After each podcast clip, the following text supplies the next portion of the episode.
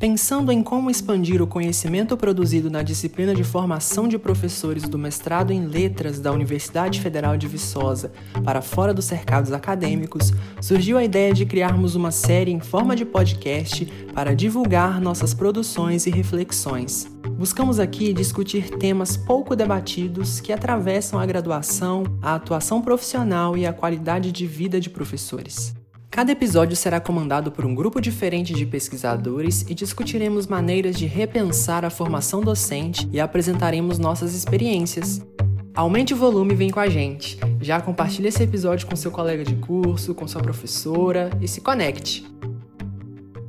Nesse momento, nos alegramos com a oportunidade de gravarmos aqui um podcast para fazermos uma conversa sobre a formação de professores, o que temos vivido, o que temos experimentado enquanto professores, um pouco também da nossa história.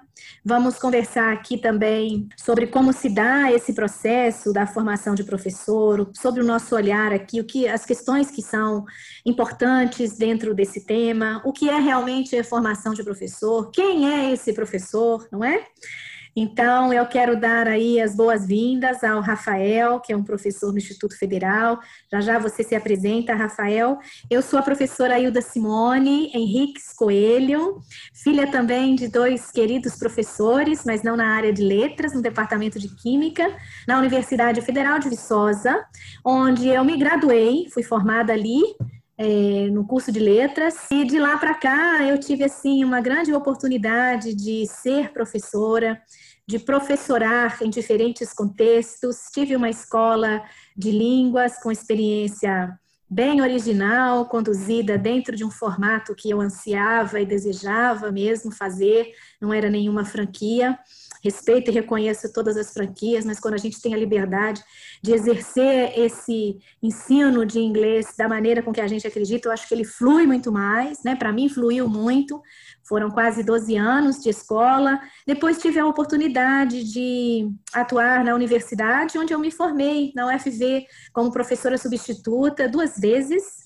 Fui também a partir dessa experiência é, na universidade e continuando ao, ao longo aí do meu ensinar, estar também em escolas, na escola, escola cooperativa, escola pública, escola particular, né? Dentro dessa história de atuação, me vi também é, fazendo uma ponte, então, com os conhecimentos da universidade, os conhecimentos da escola, e partir para um mestrado um pouco mais tarde aí na minha carreira, não foi um mestrado seguido da graduação, né? Mas isso foi muito bom porque me trouxe é, uma experiência rica para estudar e fazer pesquisa. Então, eu tenho um mestrado dentro da UFMG, reconheço e honro esses professores que abraçaram, acolheram a proposta de uma pesquisa sobre crenças e depois fiz também um doutorado, um pouquinho mais tarde, depois da minha experiência no Cefet, de Ouro Preto, ainda era Cefet, no Instituto Federal. De lá eu parti também para fazer um doutorado, aliás, simultaneamente, né? Então, um pouquinho da minha trajetória aí, a gente vai conversando sobre essas experiências. E por falar em Instituto Federal, vai aí, Rafael, conta aí da sua experiência e quem é você.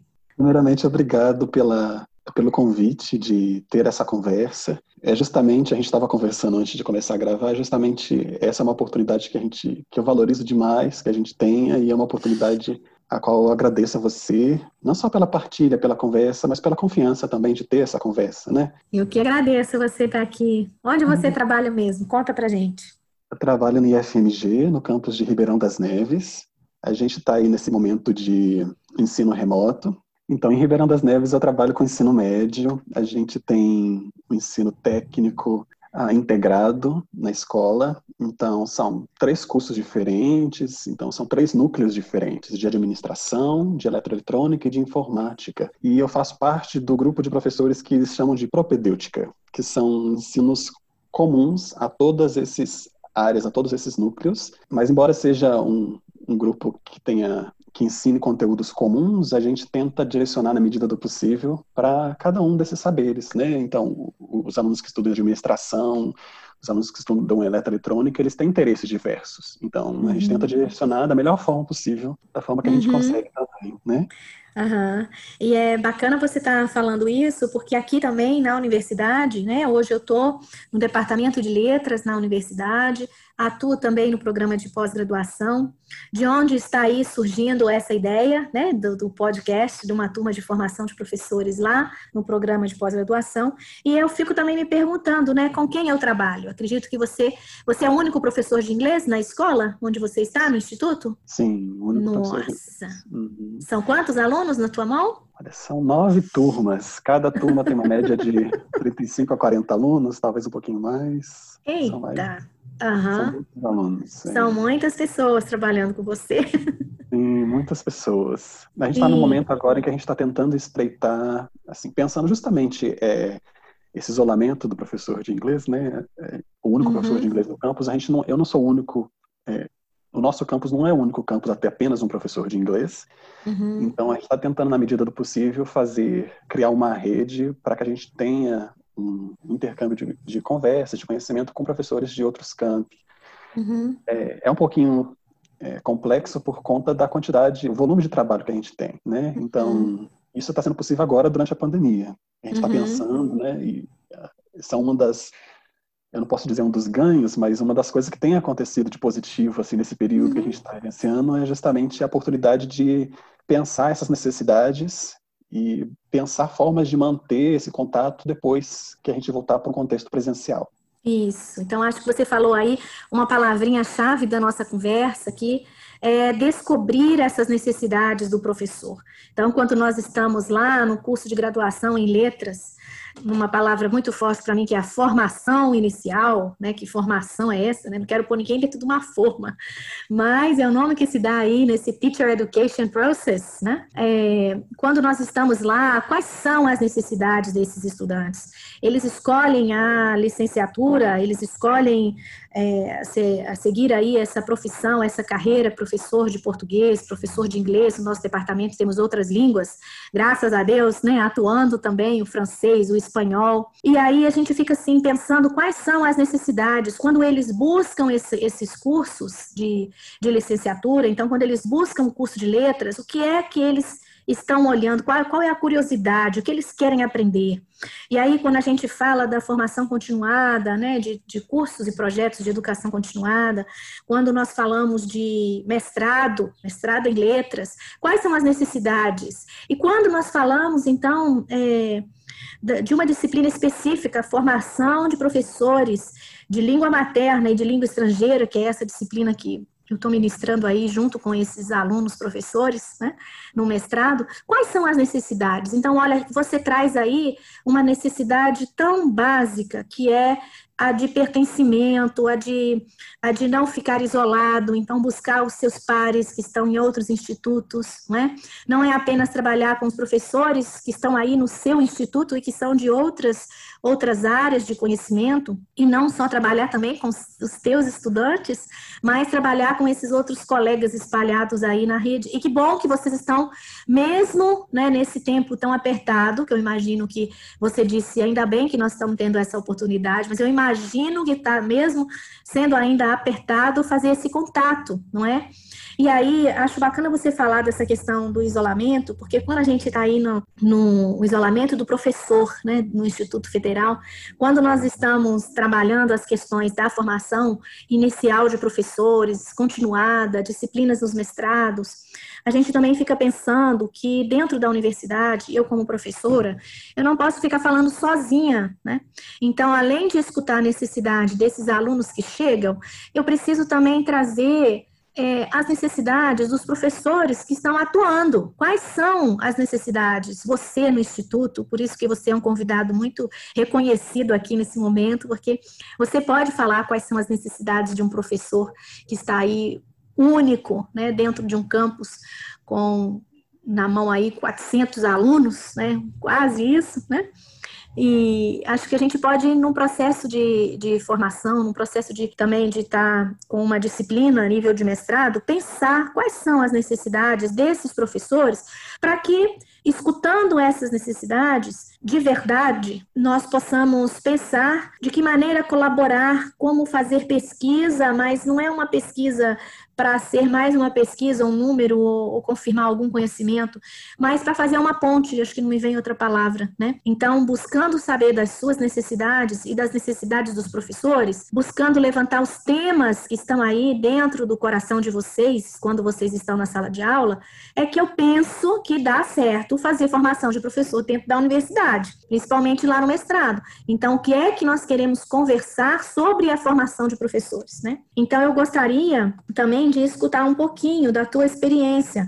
É, você foi, você se formou, onde formou, é, você tem aí depois pós-graduação e você está no Instituto Federal, contextos são diferentes de onde você saiu, né, da sua formação e da onde você estudou também, é, na, na sua educação básica, o seu ensino médio, de repente você está aí no Instituto Federal em Neves, né? Eu queria que você falasse um pouquinho, assim, do que são as suas necessidades aí como professor, e se a gente aqui dentro da nossa disciplina, formação de professores, se nós conseguimos também ouvir um pouco dessas suas necessidades e discuti-las aqui. Bem, a minha formação foi em Viçosa, né? A graduação foi em Viçosa, e nesse período de formação, a gente teve vários contextos de formação. Além da sala de aula, eu tive a oportunidade de é, ser professor no CELIM, que é o curso de extensão de língua inglesa, e paralelamente ao ensino, né, paralelamente à graduação e também no PEC PLE, o projeto de, projeto de educação continuada, que é, começou aí com vocês na, no comecinho de 2000, né, 2000 e alguma coisinha, então eu ingressei em 2017, 2007 na UFV, uhum. e desde que, desde o primeiro ano participei do PEC com vocês, então uhum. eram contextos de formação, né, oportunidades de formações paralelas que aconteciam é, durante esse período. Uhum. E antes disso eu já tinha tido a oportunidade de dar aula de inglês quando eu fui para a universidade, já fui com, com uma ideia do que era ser professor, do que era ensinar inglês e tudo mais. Mas isso tudo vai se modificando a partir das experiências da universidade, né? Então a universidade ela propõe, ela te proporciona contato com essas formas de, de ensinar, de aprender, com outras possibilidades. Ela amplia os olhares da gente, né? Do que, que é o uhum. ensino. E foi muito interessante de ter essa formação talvez uma formação tríplice, né? Graduação, sala de aula, Selim e PECPLE, os três juntos uhum. acontecendo ao mesmo tempo. Mas eu fiquei em Viçosa 10 anos, então foram 10 anos com um grupo específico de pessoas, um contexto específico, e a minha prática de ensino era muito no Selim. E quando eu saí dali e fui para Ribeirão das Neves, que tem um contexto sócio-cultural, um contexto bem diferente, até mesmo étnico-racial, né? Sim. Então, eu saí daquela branquitude de Viçosa para ir para o contexto onde a gente tem mais pessoas pretas, né? E foi ali também onde eu fui também entrar num outro processo mais pessoal de racialização, né? Ali que eu fui me ver como uma pessoa preta de verdade e de me ver nos alunos e pensar o ensino. Então, aquele inglês que eu ensinava em Viçosa no curso de extensão, será se é o mesmo inglês que eu vou ensinar em Ribeirão das uhum. Neves para esses alunos? O uhum. que que eu vou, que que eu vou fazer agora, né? Então, uhum. o começo da experiência foi foi uma experimentação, assim, foi um período de descoberta mesmo, é, de entender quem eles eram, de quais eram ah, as necessidades, quais eram as dúvidas, quais eram os questionamentos deles, para poder pensar o que, que eu poderia fazer para poder contribuir, né, para poder ajudá-los uhum. naquela de aprender que eles tinham. E as dificuldades, como você falou, a gente já sabe todas, né, já tem decorado aí no, já foram todas documentadas e revisadas e a gente continua tendo as mesmas dificuldades, né, de, uhum. de salas muito cheias e dificuldade de ensinar inglês na escola, né, que é muito uhum. diferente de você ensinar inglês no cursinho com uma turma de 10, 15 alunos, uhum. que os alunos pagam para poder ter aquela aula e que vão para ter aquela aula de inglês, né? Na uhum. escola não, na escola eles vão porque faz parte, é esperado que eles vão para a escola, né? Uhum. É, existe uma lei também que, que que te manda ir para a escola, caso contrário, outras coisas vão acontecer. É Mas, é verdade. É, e que ferramentas? Escola, oh, desculpa, pode falar. Eu queria dizer que a escola não é necessariamente uma escolha, né? Mas uhum. a gente vai e a gente espera que seja uma experiência boa, assim, que contribua para a gente de alguma forma. E eu acho que os meninos gostam de ir para a escola, principalmente em Ribeirão das Neves, que, é, considerando as circunstâncias, é uma cidade que tem muito a crescer, muito a desenvolver, tem muita potencialidade uhum. mas que no momento ainda é, existe uma carência né, de, uhum. dessas oportunidades. E a gente sabe quais elas são, uhum. quais são elas, mas a gente uhum. tem muito ainda a crescer. Então, a escola ali, ela é uma oportunidade para os alunos, sabe? Então, sim. a gente vê que tem, tem, tem um valor simbólico muito importante para eles. Sim, sim. Imagino aí é, como professor de inglês, né? Nesse prestígio, vamos colocar aí, da língua inglesa, é, feliz ou infelizmente sobre outras, né? A BNCC que vem com suas reformulações, trazendo a obrigatoriedade do ensino de inglês.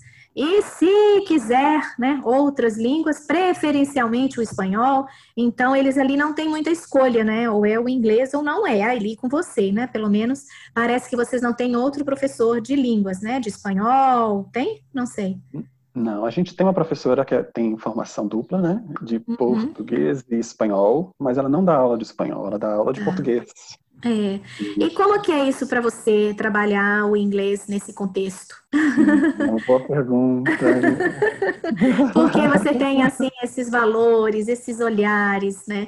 Essa questão de, porque eu, eu digo isso, porque às vezes, como professora na universidade, num curso de licenciatura, eu fico também com muitos conflitos, né?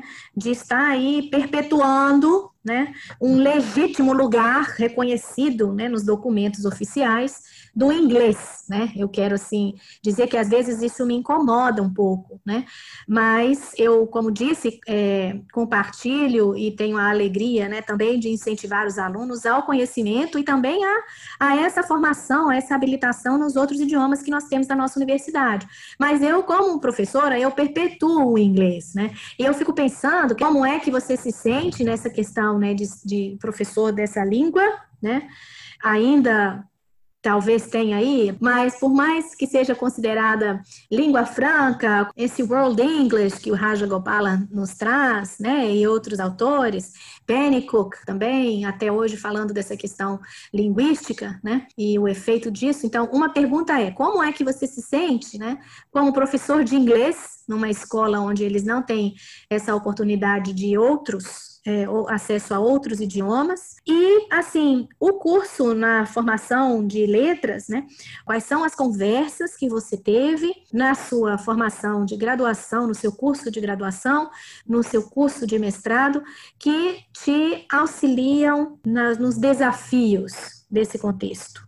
Eu acho que, a, a princípio, é, pela, pelo conhecimento teórico, e na verdade pensa na teoria não como algo é, desconectado de contexto e de realidade, mas de ter a oportunidade de ler sobre, sobre diversas questões que estão envolvidas, que estão relacionadas com o contexto de ensino, de ler pessoas que discutem isso e de ler pessoas que passam por essas situações. Né? Então, a gente tem um acesso a essas discussões, então acho que isso é muito importante para a gente também perceber que aquilo que a gente está vivenciando não é único, que uhum. outras pessoas também passam e que uh, não é algo novo também. Então, uhum. às vezes a gente pensa que o problema, por exemplo, o problema da de como é que eu é, como é que eu lido com a indisciplina na escola, né? Então uhum. isso não é uma coisa de agora, isso é uma coisa que acontece há tanto tempo e já foi discutido tanta coisa sobre isso.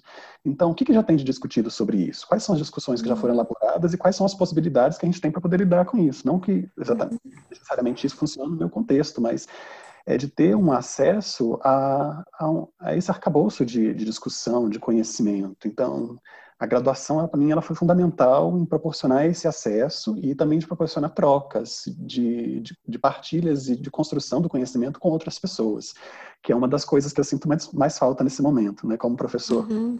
único professor de inglês na escola, a gente se envolve na rotina, a rotina do trabalho, ela consome muita gente. Então, a gente uhum. não sabe é, não, não tem acesso a essas discussões. Uhum. É, a gente poderia ter acesso, e na verdade tem, existe o acesso nas revistas, por exemplo, nas revistas especializadas, que a gente poderia ler, uhum. mas a rotina consome a gente de uma certa forma que muitas vezes eu não tenho condições de parar uhum. e de ler e de saber o que, que as pessoas estão discutindo nesse momento, né? de me uhum. atualizar, de saber uhum. quais são as discussões do momento.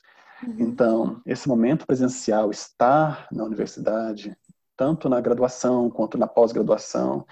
Eu acho que ele, ele justamente dá essa oportunidade para a gente, né? De ter acesso uhum. às discussões e de compartilhar essas discussões com outras pessoas. Então, a graduação, ela me ajudou dessa forma, eu acho. Sim. Né? Sim. E a gente tenta, e eu tento, pelo menos no contexto de ensino, resgatar toda, todas as discussões que foram feitas, o que eu me lembro do, do que foi discutido, e tento me informar a partir dessas discussões, então, o resgate dessa memória. Né? Uhum. E, e, não como uma memória estanque também, mas a gente constrói, né? Essa memória ela fica com a gente, mas a gente vai construindo outras, uh, outras uhum. compreensões dessa memória que a gente vai resgatando. E na medida do possível, uh, conversando com outras pessoas para poder trocar algumas experiências, mas isso é bem mais restrito quando a gente está no contexto de serviço. Né? Uhum. É mais complexo de acontecer. Então, o que que, é, pensando nisso, pensando em que eu estou no contexto da escola, tentando construir a partir das minhas vivências da uhum. universidade, Uh, ao mesmo tempo que eu me sinto em condições de lidar com, com, temas que vão surgindo na sala de aula, ao mesmo tempo é, vão surgindo também os conflitos, né? Porque a gente não consegue dar conta no curso da graduação ou na pós-graduação de ter acesso a todas as discussões possíveis e imaginárias que uhum. o contexto pode, é, que pode, que ele pode te oferecer, né? É, então, não tem como prever isso, né? É, não. É, lá na hora você lá no patente. E mesmo se tivesse condições, né, que eu acredito que hoje em dia, na minha época, na minha época de formação, temas como, por exemplo, discussão sobre gênero e raça não eram tão comuns. E eu entrei na universidade em 2007, pois pensando é. que, a, que, tem, que existe uma lei que diz que o ensino sobre raça, é, conhecimentos, literatura, história afro, de, de, de origem ah, de origem africana, né? A gente de que isso é necessário ocorrer no ensino médio. É, a gente tem uma lacuna aí, então, de quatro anos na minha ingressão na universidade, então essas discussões já precisavam, precisavam ter ocorrido naquela época, né? E não Sim. ocorreram. Talvez Sim. também até mesmo pela ideia que a gente tem de que o que é ensinar inglês, né? Ensinar inglês é ensinar o verbo to be, o simple present, o present perfect, ou será Sim. se ensinar inglês é o discutir o que está acontecendo Ótimo. É, no meu contexto e fazer isso em inglês, né? Uhum. Essa é uma das preocupações. Eu acho que isso, uh, por esse, nesse sentido, eu acho que eu fui bastante privilegiado, que a gente teve aí um grupo de professores, você, Ana Maria, uhum. a Cida Zunier, que estavam atentas a essa necessidade de olhar para o nosso contexto e que a temática da nossa aula não é o verbo to be, não é o present uhum. perfect, né? Uhum, Mas é, é falar sobre a pessoa, quem a gente é e o que está acontecendo ao nosso entorno. É isso que é o nosso, que eu vou ensinar. Uhum.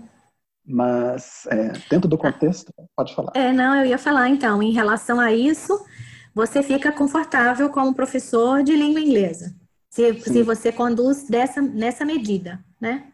Mas o desafio é, eu estou numa sala com 40 alunos, como uhum. que eu uhum. faço isso? Como que eu faço se o material que eu recebo para ensinar o livro didático, ele não necessariamente aborda essas questões. Então, eles são livros produzidos, os da escola pública são produzidos por autores brasileiros. Isso é bastante é, importante para a gente, porque uhum. garante que determinadas temáticas elas sejam ah, contextualizados para a nossa realidade. Uhum. Mas mesmo assim, é, os estudantes de Ribeirão das Neves, será se eles estão sendo realmente contemplados ou será se algumas das realidades delas estão sendo excluídas? Né? Então, uhum. é, meus conflitos são justamente, é, primeiramente, em, em escutar os meus alunos e de saber quais são essas necessidades, quais são os questionamentos que eles têm que eu posso trazer para minha aula Uhum. O segundo conflito é como fazer isso para que a aula ela seja também uma aula de inglês, pensando que eu tenho uma responsabilidade de ensinar a língua e eu não posso uhum.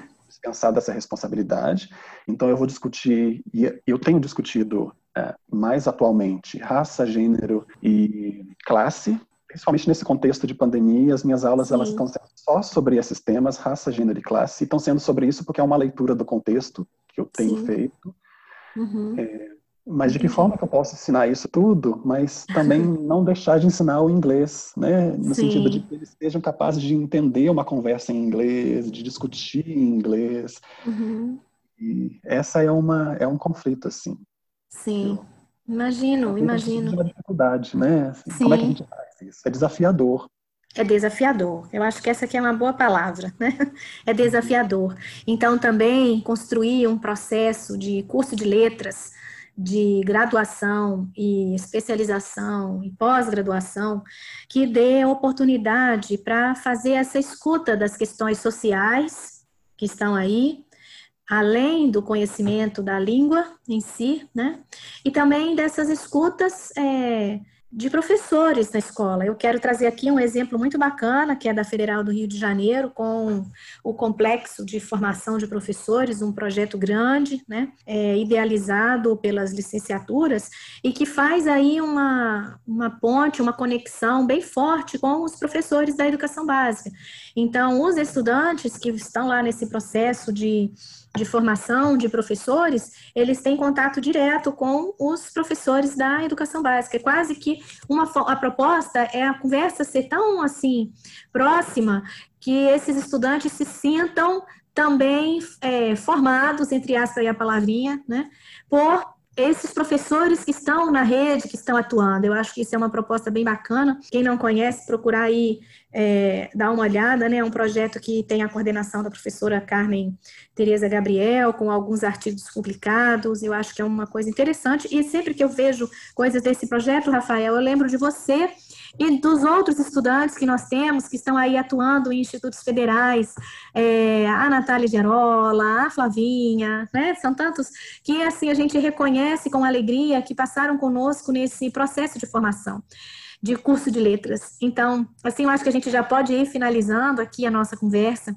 Nós queríamos é, trazer você para esse momento como um professor atuante num contexto importante de ensino, que eu acredito né, na força dos institutos federais, em contextos principalmente mais distanciados aí, um pouco mais isolados, discriminados muitas vezes, esses institutos estão nesses lugares, eu acho isso muito bom. Então foi muito bom ouvir você, ouvir você como um egresso né, daqui da Federal de Viçosa, na sua graduação e no seu mestrado, e reforçar que a, o processo de formação de professores, né, é, eu não acho que isso é uma formação inicial, porque como eu também trabalho com meus alunos e eles já vêm com tantas experiências de ensino, não só como estudantes na escola deles, mas também de ensinar, né, é, muitos já atuavam quando entram na, na graduação, já atuavam como professores de inglês e no mestrado então nem se fala, são professores, né?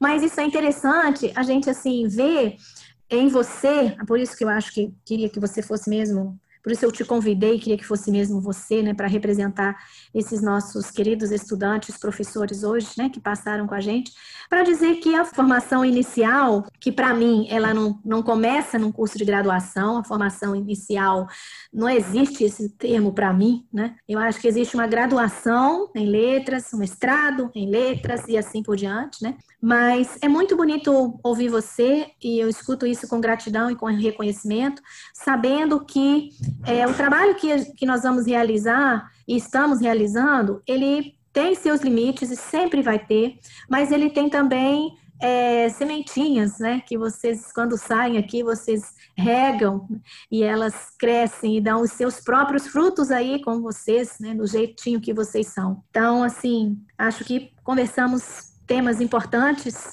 para essa questão da formação na graduação, o que é que nós precisamos de conversar ali. No caso dessa disciplina da, da letras, no mestrado, a LET 615, a formação de professores em, em língua materna e língua estrangeira, nós tivemos uma experiência muito bacana deles trazerem temas que realmente eram curiosos a eles dentro do nosso é, do nosso, do nosso programa de curso, não foi extrapolar muito, mas foi trazendo aqueles temas do programa de curso com o enfoque que eles gostariam de dar, né?